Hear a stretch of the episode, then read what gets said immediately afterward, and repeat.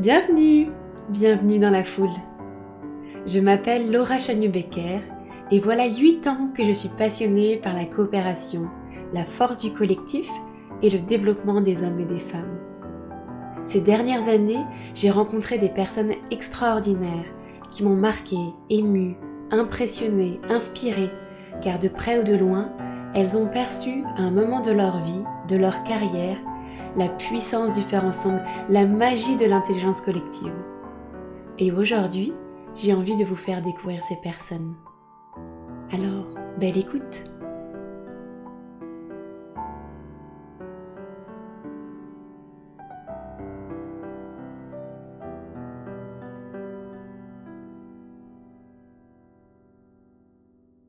Aujourd'hui, je suis très heureuse d'accueillir Marjorie Valkener. Marjorie est facilitatrice en innovation et créativité à la direction régionale Bretagne de Pôle Emploi. Elle est aussi conceptrice et animatrice de rencontres collaboratives, fondatrice de Composome et auteure des bafouilles inspirantes. Femme passionnée et passionnante, Marjorie nous surprend par sa créativité, ses convictions et son énergie. J'ai invité Marjorie aujourd'hui pour vous partager sa transformation sa transformation en tant que femme entrepreneur pour éveiller les consciences aux vivants, prendre soin de soi, des autres et de la planète. Marjorie, je la connais depuis plusieurs années. Nous nous sommes rencontrés alors que j'étais au tout début de ma propre transformation. J'avais démissionné de mon ancienne entreprise pour créer Yapluka avec Florent. On s'était offert une formation pour approfondir nos connaissances des méthodes d'intelligence collective auprès du collectif Co-Designit. Et c'est dans ce cadre que j'ai fait la belle rencontre de Marjorie. On a gardé contact au fil des mois, et un jour, elle a fait appel à nous pour faciliter des ateliers chez Pôle Emploi. On s'est ainsi retrouvés sur plusieurs rencontres collaboratives. J'ai pu assister à l'évolution de sa pratique de facilitatrice et à l'émergence de son entreprise Composome. Aujourd'hui, je voulais vous partager ce témoignage inspirant d'une jeune femme qui se dit ordinaire. Salut Marjorie. Salut Laura. Alors, on va parler de facilitation au service euh, de la planète. Mais avant de se plonger dans le sujet, est-ce que tu pourrais dire, Marjorie, euh, qui tu es? Et puis, tu sais, j'aime bien, euh, j'aime bien faire un petit jeu pour apprendre à se présenter. Est-ce que tu pourrais te présenter au travers d'un paysage? Alors, donc, euh, Marjorie, donc si j'étais un, paysage, je serais, je serais... J'aime bien la montagne, euh, en particulier euh, l'hiver quand c'est tout blanc. Donc, un sommet enneigé et ensoleillé, tant qu'à faire. Pour beaucoup de lumière, parce que bah, la lumière, en fait, c'est l'énergie, c'est l'énergie dont on a besoin. J'adore aussi son côté silencieux, qui nous amène, du coup, qui nous renvoie à la sérénité.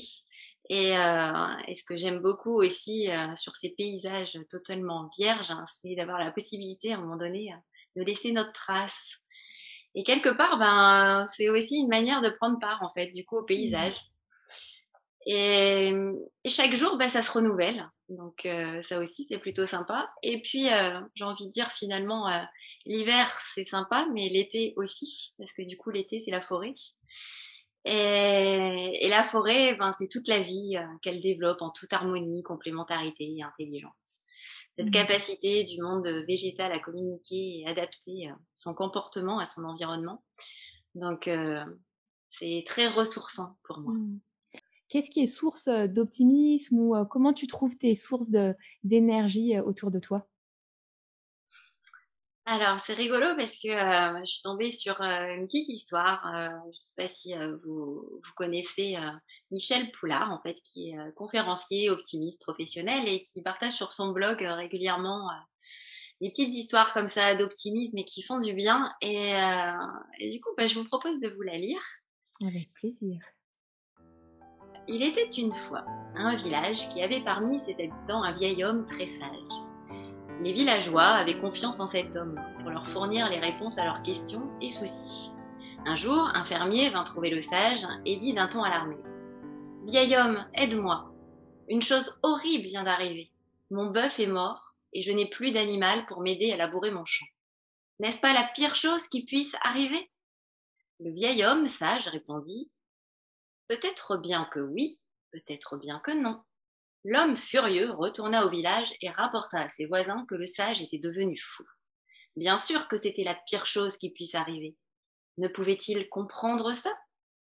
Le lendemain, cependant, un cheval jeune et vigoureux fut aperçu près de la ferme de l'homme. Parce qu'il n'avait plus de bœuf sur lequel compter, il eut l'idée d'attraper le cheval pour remplacer son bœuf, et c'est ce qu'il fit. Comme le fermier était heureux, labourer le champ n'avait jamais été aussi facile. Il retourna voir le sage pour s'excuser. Vous aviez raison, vieux sage. Perdre mon bœuf n'était pas la pire chose qui pouvait arriver. C'était une bénédiction, cachée. Je n'aurais jamais capturé mon nouveau cheval si cela ne s'était pas produit. Vous devez admettre cette fois que c'est la meilleure chose qui puisse survenir. Le sage répondit, une fois encore, Peut-être bien que oui, peut-être bien que non. Ah non, pas encore, se dit le fermier. C'est sûr, le vieux sage était à présent devenu complètement fou. Mais de nouveau, l'homme ne savait pas ce qui allait arriver. Quelques jours plus tard, le fils du fermier montait le cheval et fit une chute. Il se cassa la jambe et fut dans l'incapacité de faire la récolte. Oh non, pensa le fermier. Maintenant nous allons mourir de faim. Et de nouveau, le fermier se rendit chez le sage. Cette fois, il lui dit Comment saviez-vous que capturer mon cheval n'était pas la meilleure des choses qui puissent arriver? Vous aviez encore raison, mon fils est blessé et se trouve dans l'incapacité de m'aider pour la récolte. Cette fois, je suis sûre que c'est la pire des choses qui puisse arriver. Et vous devez en convenir cette fois. Mais, tout comme il l'avait fait auparavant, le sage regarda le fermier et, avec compassion, lui répondit Peut-être bien que oui, peut-être bien que non. Enragé que le vieil homme soit si ignorant, le fermier hors de lui retourna au village. Le jour suivant, des soldats arrivèrent pour enrôler tous les hommes valides pour la guerre, qui venait juste d'éclater. Le fils du fermier fut le seul jeune homme dans le village à ne pas partir. Il vivrait alors que les autres mourraient sûrement. La morale de cette histoire nous fournit une leçon puissante. La vérité est que nous ne savons jamais ce qui va se passer. Nous pensons seulement le savoir. Nous portons des jugements, nous pensons analyser et nous comparons avec d'autres situations passées qui ne sont probablement pas le reflet du futur. Nous créons nous-mêmes des scénarios dans notre imagination sur les choses terribles qui pourraient arriver. Et ceux-ci mettent dans un état interne qui correspond à ces scénarios. S'ils sont négatifs, nous le deviendrons. S'ils sont positifs et optimistes, nous le serons aussi. La plupart du temps, après coup, nous nous rendons compte que nous nous sommes fait du souci pour rien et que nous avions tort. Si nous restons calmes, sereins et ouverts à toutes les possibilités, nous pourrons raisonnablement être certains que éventuellement tout ira bien. Ne créez pas de soucis qui n'existent pas. Ils n'existent pas puisque c'est dans l'avenir. Et donc souvenez-vous, peut-être bien que oui, peut-être bien que non. C'est vous qui décidez et donnez du sens aux événements. Waouh Bravo Marjorie, merci pour, euh, pour cette euh, très belle histoire. C'est rigolo parce que je te disais en discutant en aparté de, bah, de ce podcast que j'étais en train de me former euh, aux ateliers philosophiques pour les enfants. Et un atelier philosophique pour les enfants débute par un apport euh, pédagogique et c'est souvent euh, une histoire que l'on raconte, un conte ou un dessin animé sur lequel, sur lequel après on ouvre bah, les échanges et les discussions. C'est quelque chose que tu fais souvent, toi, raconter des histoires dans ton quotidien? J'aime bien, ouais, j'aime bien en raconter, j'aime bien en écrire aussi. Mmh. c'est ce que j'ai fait notamment, euh, euh, ce qu'on appelle euh, les bafouilles inspirantes. L'idée est venue de simplement jeter sur une feuille de papier à un moment donné, et justement sans, sans, se, sans se juger, juste ce qui, ce qui arrive à un moment donné sur une situation ou quelque chose qu'on peut lire dans un journal, ou voir à la télé, ou entendre à la radio, juste ce qui nous vient spontanément à l'esprit en fait. Et euh, peut-être que, euh, et d'ailleurs sur le coup, euh, la réaction n'est pas forcément la bonne, mais peu importe. L'idée c'était juste de jeter comme ça à chaud sur le papier qu'est-ce qui nous traversait l'esprit à ce moment-là. Et, et donc d'en faire un peu le journal en fait, comme un journal intime, comme on écrit un journal intime quand on est jeune. Donc c'est le journal d'une d'une fille ordinaire. Et après l'idée derrière, c'est à partir, euh, par contre, de ces mots jetés sur le papier, c'est de prendre un peu de recul et finalement de se dire qu'est-ce qui a amené euh, à cette réaction, comment je peux l'analyser, à quoi ça me fait référence.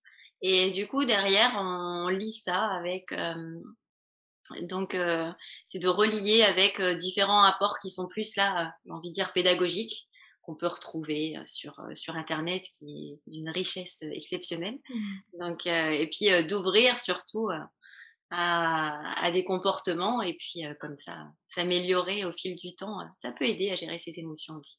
Mmh. Où est-ce qu'on peut les trouver, ces histoires? Alors du coup, c'est sur, c'est sur Composome, composome.fr. Bah, et puis, il y a une rubrique Bafouille inspirante avec les différents épisodes d'une jeune fille ordinaire.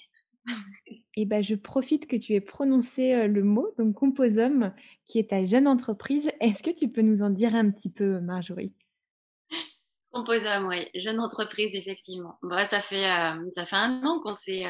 alors, je dis on, mais je vais vous présenter. nous sommes trois. Au départ, je suis partie toute seule. Et donc, ça fait un peu plus d'un an, un an et quelques mois maintenant.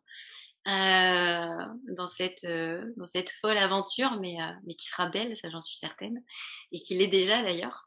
Et Composome, c'était ben, un peu mettre un savoir-faire en fait sur la facilitation, en liant aussi la complémentarité des forces. Et donc là, j'ai trouvé deux, deux, copines hein, à la base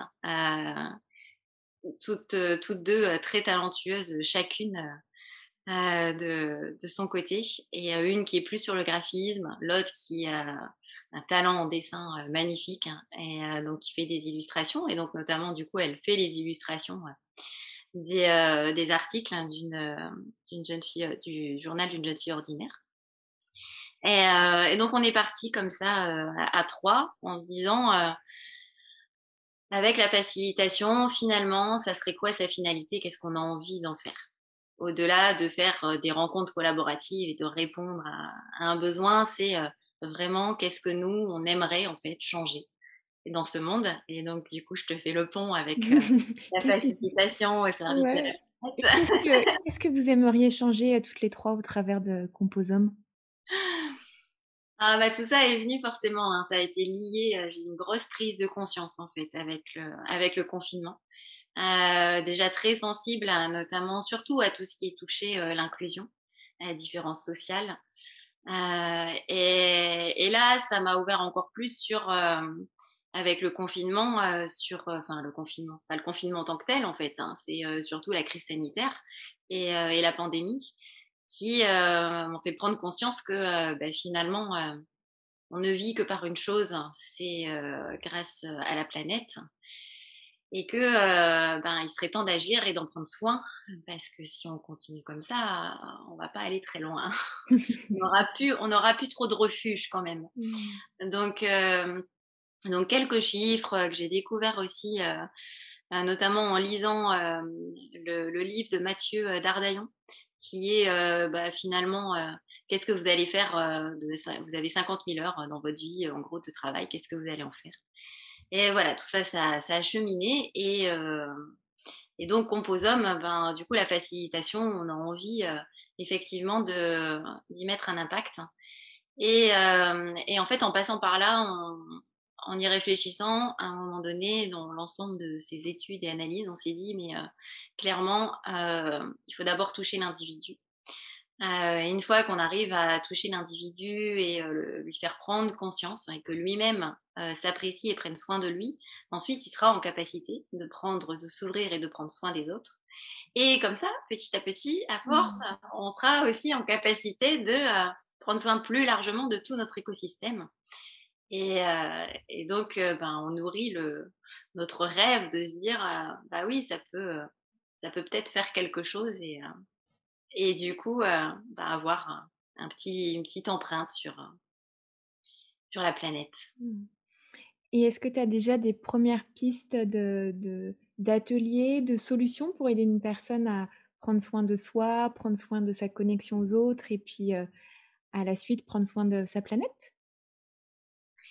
Oui, donc bah, en fait du coup on a un peu trois axes hein, avec ça qui est plus effectivement autour du take care, donc prendre soin. Donc là c'est vraiment travailler les ateliers autour de l'écoute, des émotions. et, et puis aussi ben de, de j'ai envie de dire de l'engagement derrière qui de bah là du coup je m'adresse plus aux entreprises hein, mais donc prendre soin de ses salariés derrière les engager dans, dans le travail qu'ils fournissent. Et donc ça passe aussi par partager une vision donc ça, c'est plusieurs ateliers. Et puis un autre atelier qui est vraiment là centré sur, que nous allons développer, qui, qui sera centré vraiment sur les relations en fait, interpersonnelles. Qu'est-ce qui se joue entre, entre deux personnes, après entre trois, quatre, cinq? bien comprendre en fait, c'est développer l'empathie aussi. Et, mais ça, ça passe d'abord par déjà comprendre soi-même ses émotions comprendre que ça répond une émotion, qu'une émotion répond à un besoin. Mmh. Et que après, pour satisfaire un besoin, et eh ben finalement, on a pas mal de cartes à jouer. Et qu'en général, on n'est pas forcément dépendant de quelqu'un. On trouve les clés pour répondre indépendamment nous-mêmes à un besoin. Et, et, ça, ça nous permet après de s'ouvrir aux autres et de prendre conscience aussi des émotions et des réactions de l'autre et d'être beaucoup plus dans l'écoute. Et là, après, on arrive à rentrer, j'ai envie de dire, dans une, interconnexion et qui peut donner des choses, du coup, euh, à la fin, euh, fabuleuses en termes de, en termes d'idées, en termes de construction, de partage. Euh, et là, c'est très riche. Il se crée des choses, en fait, entre les individus parce qu'on prend le temps. En fait, on prend tout simplement le temps de se poser, d'échanger, euh, les personnes arrivent aussi à se déconnecter euh, du quotidien et vraiment à être dans l'instant présent. Et déjà, quand on arrive à faire ça, à mettre les personnes dans l'instant présent, déjà, on libère chez elles un euh, sacré flux d'énergie et, qui, fait, du bien. Et, et en fait, bah, à la fin, elles nous produisent, quand on arrive à, j'ai envie de dire, au bout du bout, c'est-à-dire une fois qu'on a tout, qu'on a bien retourné notre cerveau là, dans tous les sens, sur bien comprendre la cause du problème, et qu'on arrive à cette phase d'idéation, voire même de, on va plus loin dans l'idée, ce qu'on appelle le, le, prototypage, et ça se termine souvent par une restitution qui est faite par les groupes. Et, et quand on laisse libre ça euh, aux équipes, à leur dire, ben, vous choisissez comme vous avez envie en fait de, de rendre compte de, de votre idée, de nous la présenter. Vous pouvez faire une chanson, vous pouvez faire une scène de théâtre, euh, vous pouvez faire aussi euh, un canevas sur le papier, c'est c'est libre. Et là, quand on voit ce qu'ils sont en capacité en fait de nous fournir, et en plus sur un temps super court, parce qu'en général, ils ont pas une heure préparer ça. Euh, et qu'ils arrivent effectivement avec, euh, avec une chanson en inventant des instruments, euh, des objets qu'ils ont là sous la main dans la salle, ou encore qu'ils nous font une super pièce de théâtre et qu'on voit l'énergie qui dégage et comment ils sont fiers aussi d'eux en fait. Ils sont fiers à la fois de l'idée du coup qu'ils ont trouvée et aussi la manière hein, dont ils en parlent. Et, puis ils sont fiers de leur groupe, donc là on sent que euh, quelque chose s'est passé entre eux. Et, euh, et donc ça c'est énorme parce que finalement euh, c'est vrai qu'on dépense beaucoup d'énergie quand on fait de la facilitation envers les personnes parce que ça nous oblige à être, connectés à l'instant présent et malgré tout ça c'est on n'est pas habitué à ça, le cerveau n'est pas du tout habitué à ça. Et donc là, il nous renvoie ça d'un seul coup, il nous renvoie toute cette énergie qu'on leur a donnée pendant les deux jours. Et c'est très, c'est très émouvant en fait.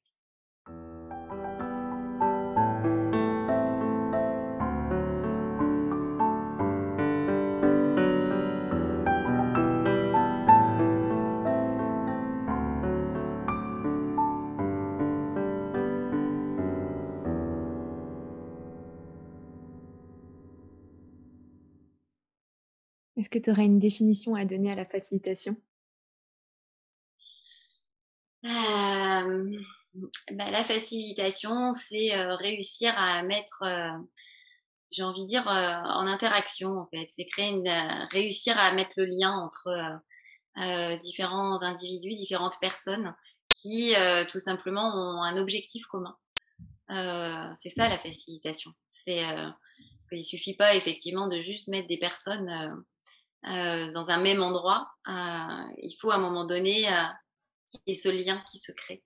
Et, et donc tout l'art de la facilitation, c'est de mettre à l'aise, de laisser, les, de laisser la place et de donner cet environnement J'aime bien cette notion de, mmh. refuge. c'est une des valeurs qu'on a choisies pour Composome, le, le respect d'ailleurs. Et parce que le, respect, c'est ça, c'est créer un refuge en fait pour, pour les individus dans lequel ils se sentent bien, où ils n'ont pas peur. Ils n'ont pas peur que quelqu'un va leur dire un propos pas malvenu, voilà. Et, et donc la facilitation, c'est créer d'abord, avant tout, ces conditions-là une fois que les conditions euh, sont réunies, euh, bah là, tout simplement, euh, on reste des êtres humains et on a besoin de contact et de rentrer en relation. Donc là, j'ai envie de dire, c'est quasi naturel en fait. Il n'y a plus grand chose à faire. Après, il faut simplement s'assurer, garantir que les émotions bah, ne viennent pas à un moment donné submerger mmh. une personne ou viennent à l'encontre d'une personne. Donc Là, euh, c'est une grande écoute et puis euh, une intervention euh, à petite touche, j'ai envie de dire, juste comme, juste comme il faut, pour faire en sorte que on reste dans un dialogue constant et constructif. Mmh. Ça marche toujours selon toi la, facilitation quand tu conçois le bon cadre pour accompagner un groupe ou tu as déjà vu des, voilà, des limites, des objectifs non atteignables par la facilitation ça marche toujours. Euh, j'ai envie de dire oui, en tout cas, euh, il se produit tout le temps quelque chose. Après, on n'arrive pas tout le temps forcément, j'ai envie de dire, jusqu'à l'objectif aussi précis qu'on aurait voulu. Euh, parce que ben, c'est ça aussi, hein, la félicitation, on est dans l'inconnu en fait. On ne sait pas au départ ce qui va sortir. Des fois, on a l'impression, au départ, on a, on a, tous nos a priori. Et euh, notamment, je vais utiliser le mot de commanditaire, c'est euh, la personne qui, euh, à un moment donné, expose un problème et sur lequel elle aimerait trouver une solution et donc fait appel à l'ensemble de son écosystème pour travailler à cette solution. et donc, bah, on a un certain nombre d'a priori parce qu'on ne peut pas s'empêcher forcément à un moment donné de, même si on fait appel au groupe, d'avoir quand même une idée personnellement sur qu'est-ce qui fait qu'on n'y arrive pas et euh, voire même euh, on a aussi euh, des idées même si on a déjà essayé plein de choses et que ça n'a pas marché on reste assez j'ai envie de dire obstiné parce que c'est notre c'est notre route et on a besoin justement d'autres personnes pour pouvoir sortir de notre chemin et en prendre un autre et sauf que du coup bah, ces chemins là j'ai envie de dire à, côté ben forcément ils se produisent le jour J euh, donc, bah, c'est une adaptation à un ajustement. Euh, des fois, les participants, finalement, nous sortent complètement à côté. Donc, euh, bah, il, faut, y revenir. Mais ce qui fait que dans notre timing, j'ai envie de dire, ben, on est obligé d'adapter et ça va nous prendre plus de temps que ce qu'on aurait imaginé au départ. Donc, donc voilà. Après, la limite que j'y vois, moi, à la facilitation, c'est quand elle est détournée. Et là, effectivement, ça ne peut pas marcher. Mmh. Euh, on utilise la facilitation quand on est prêt vraiment à lâcher prise et à faire confiance euh, au groupe.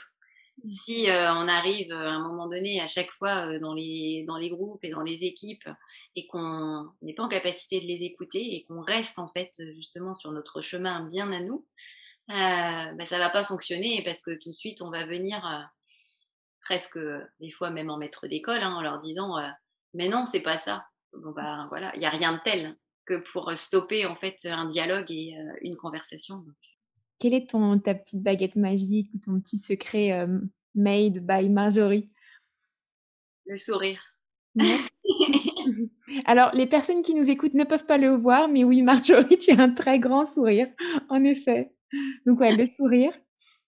Le sourire. En fait, j'ai envie de dire finalement, la petite astuce que j'aurais à dire, euh, c'est pas tant dans la méthode, parce que les méthodes, il y en a plein, et, euh, une fois qu'on, j'ai envie de dire qu'on les utilise euh, avec le bon esprit derrière, je pense pas qu'il y ait à un moment donné une meilleure méthode qu'une autre qui va permettre d'arriver à l'exercice et à la, finalité du groupe. Hein. Mais par contre, c'est l'accueil en fait. C'est, les premières minutes les premières minutes quand euh, les personnes arrivent, la manière dont elles sont accueillies.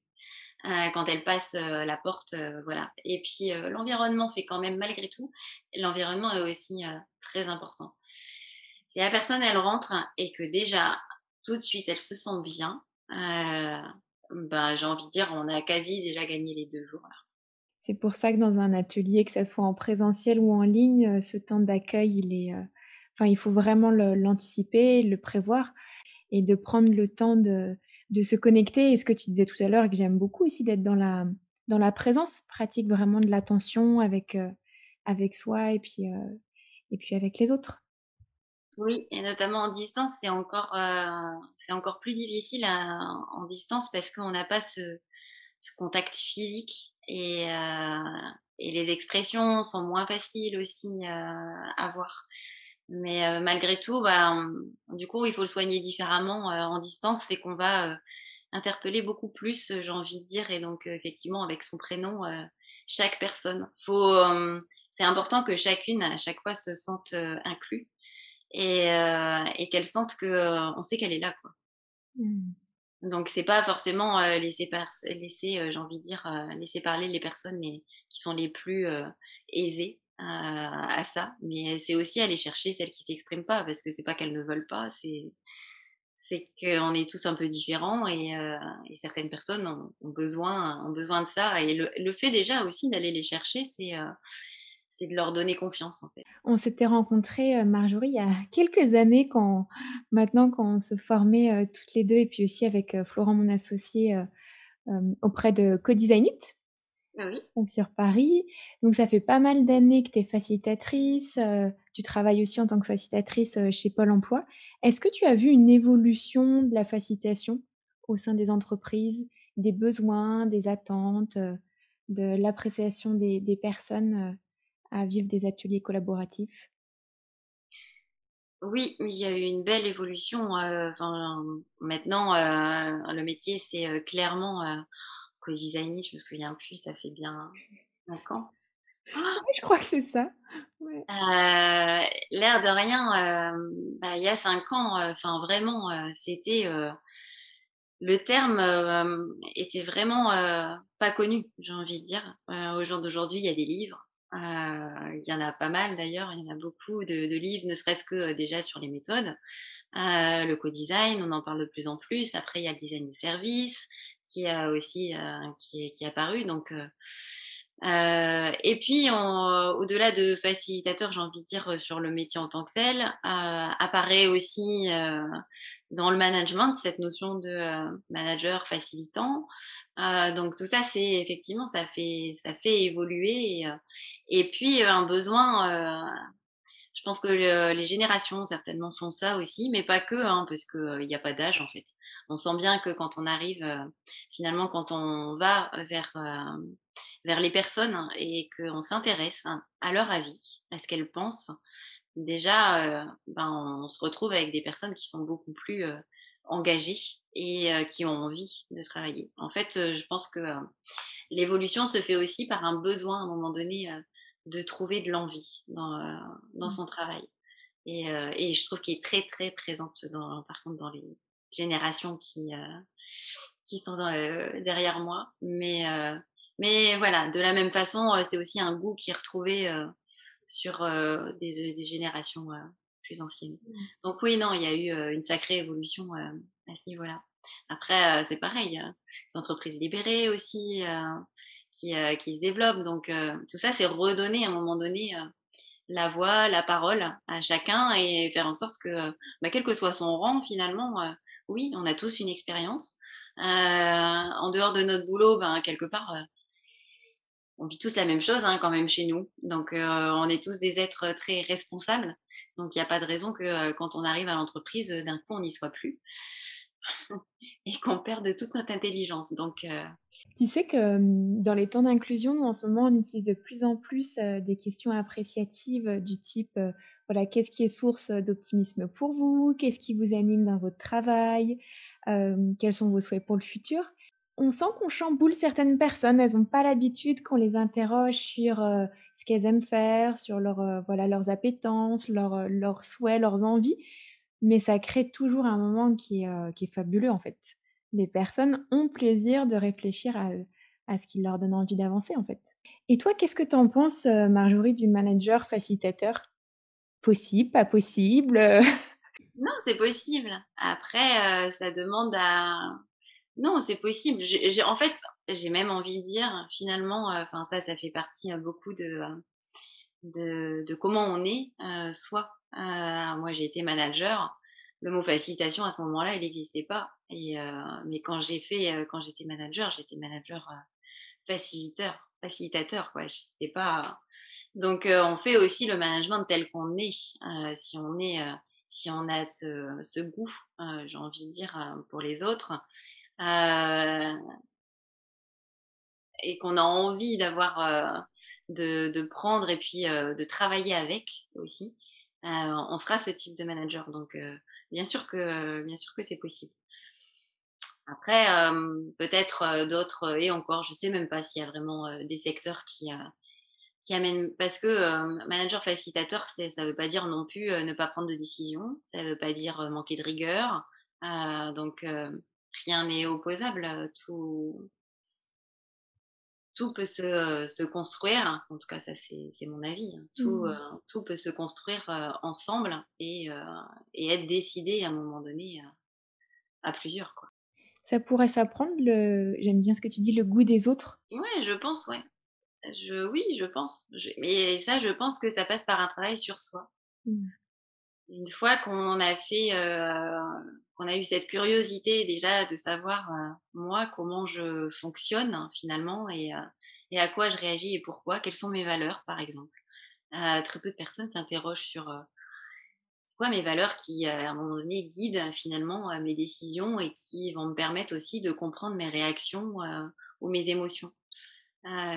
donc, une fois que j'ai envie de dire qu'on se comprend mieux, hein, du coup, je pense qu'on développe naturellement cette envie de, de comprendre les autres.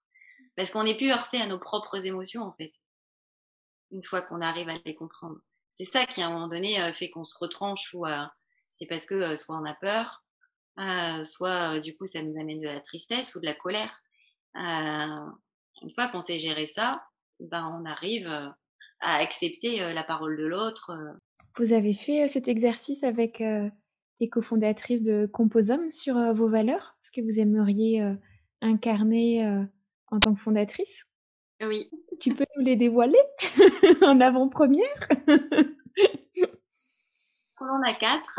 Euh, c'est le respect, la responsabilité et l'optimisme. Et nous avons choisi aussi la fertilité.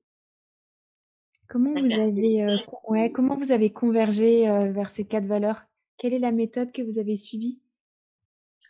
Euh, bah, Alors, donc, en fait, là-dessus, il existe, il y, a plein, il y a plein de choses, et notamment un jeu de cartes qui est sur, sur les valeurs qui nous permet de, de réfléchir. Alors ça, on l'a pas fait, on l'a pas fait en tant que tel euh, toutes les trois, mais on est quand même parti euh, de différentes cartes, hein, des valeurs qu'on a regardées. Après, il y a des valeurs très fortes euh, sur lesquelles on savait qu'on passerait pas à côté, hein, qui étaient le respect et la responsabilité, parce que c'est aussi toute notre ambition et notre vision pour Composum, donc ça allait de pair. la fertilité est beaucoup moins courante. Et, et donc, celle-là, quand on, on l'a vue en tant que valeur, déjà, elle nous a interrogé, elle nous a surprise. Donc on s'est dit, ah tiens, c'est rigolo, ça, la fertilité. Et, euh, et derrière, on s'est dit, mais, euh, mais oui, en fait, euh, parce que la fertilité, c'est la patience, c'est faire grandir et, faire développer. Et, et puis, bah, après, on est aussi, ça avait beaucoup de sens dans le sens où ben, on est trois femmes. Donc, ça, ça allait bien aussi pour donner un petit clin d'œil Qu'est-ce qu'on pourrait vous souhaiter avec Composum pour les, les, semaines, les mois à venir? J'ai envie de dire qu'on continue, continue avec toute l'énergie qu'on y met là, chaque semaine ensemble à, continuer. On a encore beaucoup, on a encore beaucoup de travail. et puis, puis surtout, ben, vivement qu'on puisse sortir et se retrouver et travailler ensemble en physique, puisque ça reste quand même un peu incontournable. Mmh. Vous cherchez à viser quelles personnes? Est-ce que ça va être bah, les citoyens, les grandes entreprises, les associations, les jeunes, les moins jeunes? Bah, C'est vrai que moi j'ai une sensibilité très forte vis-à-vis des associations, tout ce qui touche la violence des femmes, notamment par exemple, et, mais la violence en général en fait.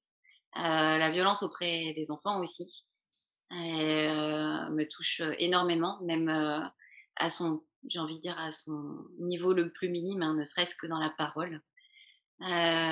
donc travailler effectivement dans ces milieux associatifs sur des publics, j'ai envie de dire, qui à un moment donné ont vécu une souffrance. ça, c'est, je l'ai à cœur. Et, donc également, mais même à l'école primaire, hein, si voilà, si on pouvait intervenir dans les écoles, ça serait, ça serait pour moi une grande joie. et puis après également auprès des étudiants. parce que se développe, et ça c'est génial, mais déjà à l'école primaire maintenant, ça, là aussi, il y a eu beaucoup d'évolution.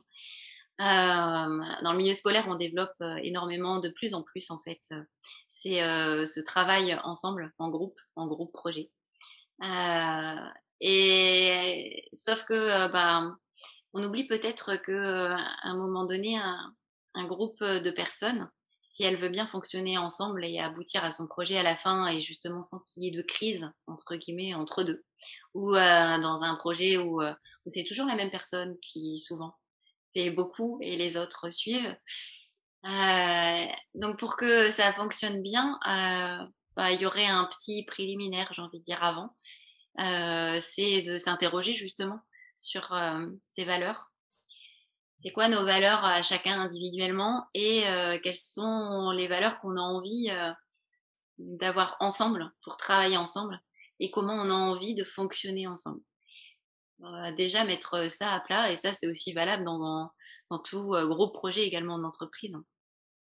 Donc voilà, ça c'est tout, ça c'est le premier pan, j'ai envie de dire une des premières briques. Et, et après, qui j'aimerais toucher, ben, j'ai envie de dire, j'aimerais toucher ceux qui au jour d'aujourd'hui ont une empreinte environnementale la plus importante super intéressant de, ouais, de t'entendre et de voir l'évolution de, de Composum. C'est, ça m'émeut toujours beaucoup d'entendre l'enthousiasme de l'entrepreneuriat, d'entreprendre un, un, rêve, un projet. Et j'avais une, j'avais une dernière question pour toi, Marjorie. Donc, ça fait pas mal d'années que tu es, facilitatrice. Tu disais que on peut trouver plein de choses sur des méthodes, des techniques pour, pour faciliter. Est-ce que toi, tu aurais quelques conseils en termes de livres, peut-être de, podcasts, de webinars, euh, quelqu'un qui souhaiterait se lancer dans l'aventure de, la facilitation, euh, quelle, euh, quelle proposition tu pourrais lui faire? Il y a un livre que j'aime beaucoup, hein, mais du coup qui est plus qui pas concerne pas la facilitation, c'est justement celui que je disais tout à l'heure de Mathieu Dardaillon, qui est Vous pouvez changer le monde. Euh, qui, euh, qui permet euh, déjà de s'interroger qu'est-ce qu'on a envie de faire finalement, c'est quoi notre finalité de vie, qu'est-ce qu'on a envie de laisser derrière nous après qu'on sera plus là. Et, après, la facilitation, pour moi, c'est un outil à tout ça. Euh, par contre, qui est un livre hein, qui éclaire bien, je trouve, sur les différents rôles, justement, qui fait bien la différence entre c'est quoi un facilitateur, c'est quoi un coach, c'est quoi un formateur? Quelle est la différence dans tout ça? Euh, bah, Je citerai le, le livre de euh, Jean-Philippe Poupard, La facilitation. Euh, voilà. Et eh ben, merci beaucoup Marjorie pour ce beau temps d'échange de fin de fin d'après-midi. je t'en prie, c'était un grand, grand plaisir. Et puis à très, à très bientôt. Ah bah oui, oui, j'espère bien, oui. tu sais combien je vous adore. Depuis l'enregistrement de cet épisode, Marjorie continue de développer son entreprise Composome et d'animer de nombreuses rencontres collaboratives. Alors n'hésitez pas un instant à aller regarder son site internet ou bien aller la contacter directement sur LinkedIn. Vous y trouverez aussi de nombreuses bafouilles inspirantes. Merci pour votre écoute et à bientôt sur la foule.